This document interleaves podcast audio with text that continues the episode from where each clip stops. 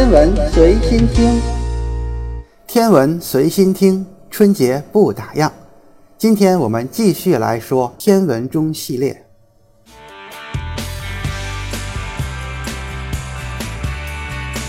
确定经度的方法只剩下两个，一个天上，一个地下。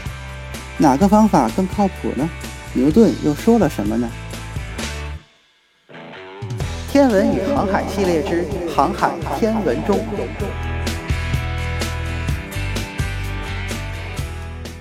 第三部分：星象与时钟。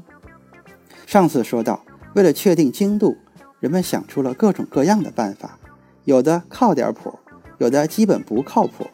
最终就剩下了两个办法。第一个办法指向天空，天空的日月星辰其实也是一个巨大的钟表。随着时间的不同，天空上的星象会出现各种各样的变化。如果有一张表能告诉我们我们头上的星空是什么样的，对应的伦敦上空的星空会是什么样，伦敦的星象所对应的时间是几点，根据不同的时间的变化，一对一的测算，这不就可以测算出经度了吗？这种方法称之为星象法。还有一种方法就是时钟法。造两座靠谱的时钟，把它带上船，一座对准伦敦格林尼治时间，另一座时钟使用当地的时间，两块表一对就可以测算出经度来。这是两条不同的技术路径。从16世纪开始，一直到17世纪的一百多年当中，人类都在为这个事情苦恼。那么这两种方法最后是谁得胜了呢？在茫茫的大洋上，如何为一艘船定位它的位置？找到它准确的经度，这个问题折磨了欧洲人好几百年。最早受折磨的还不是英国人，而是西班牙人。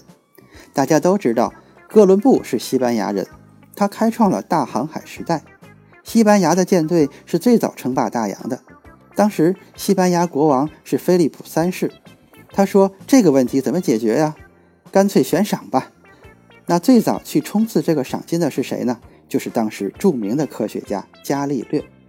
伽利略两个办法都想了，一个是时钟法，有的人可能知道钟摆就是伽利略发明的，但后来他发现这不靠谱，又转头去向星空要它的时间。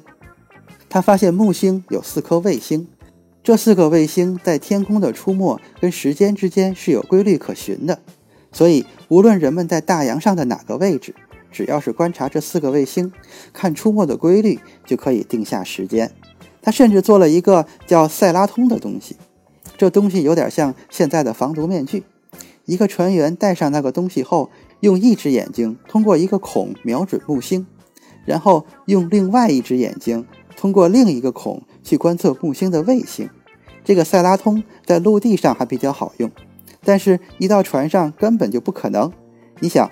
船上是那样的颠簸，在茫茫的星空中找像微尘似的那么一个点儿，还要试图通过一个小孔把它定位住，这怎么可能具有操作性呢？按当时的人的话来讲，就是船员的心跳都可以使那个卫星的小点儿跑出我们的视距。伽利略虽然从理论上找到了方案，但实际上没有解决问题。我们再回头说这个钟表法，到一七一四年。也就是肖维尔将军大海难几年后，英国人觉得这太可怕了。我们是个要靠海洋独立的国家呀，一个舰队在家门口就这么报销掉，这怎么行？整个英国上下就把这件事情当做天字一号的事情来对待，一定要把它解决掉。英国国王就说：“我们也学菲利普三世那样悬赏吧。”于是英国就组织了一个精度委员会。这个委员会成立的时候，还请来了当时已经德高望重、德艺双馨的老科学家牛顿。据说那天牛顿来的时候，显得特别疲惫。他做了一个报告，开篇就讲到这个钟表法不靠谱，而且他在那篇讲话中也说，不仅我们这代人制造不出来可靠的钟表，以后也造不出来。为什么呢？我们知道，钟表对于欧洲中世纪的匠人来说，已经是一个比较成熟的技艺。像利玛窦就到中国来给明朝皇帝献了钟表。我们现在故宫里还摆了很多清朝时西洋进贡的钟表，这不已经是成熟的技术了吗？对，可是你要知道，那些成熟的钟表都是在陆地上摆那儿不动的。一到船上，至少得发生两种情况：第一，船上的颠簸会让钟表的走时不准；第二，寒暑交替产生的热胀冷缩，比如钟表是在热带装船，然后往北开，因为热胀冷缩会使钟表润滑油的物理性状发生变化，影响钟表的准确性。当时从英国到美洲一个来回大概走多少天呢？四十天。那么如果要精确测定精度，需要这个表精准到什么程度呢？每天误差不超过三秒，必须精到这个份儿上。而当时所有的钟表在船上的那种环境下都不可能达到这种精度。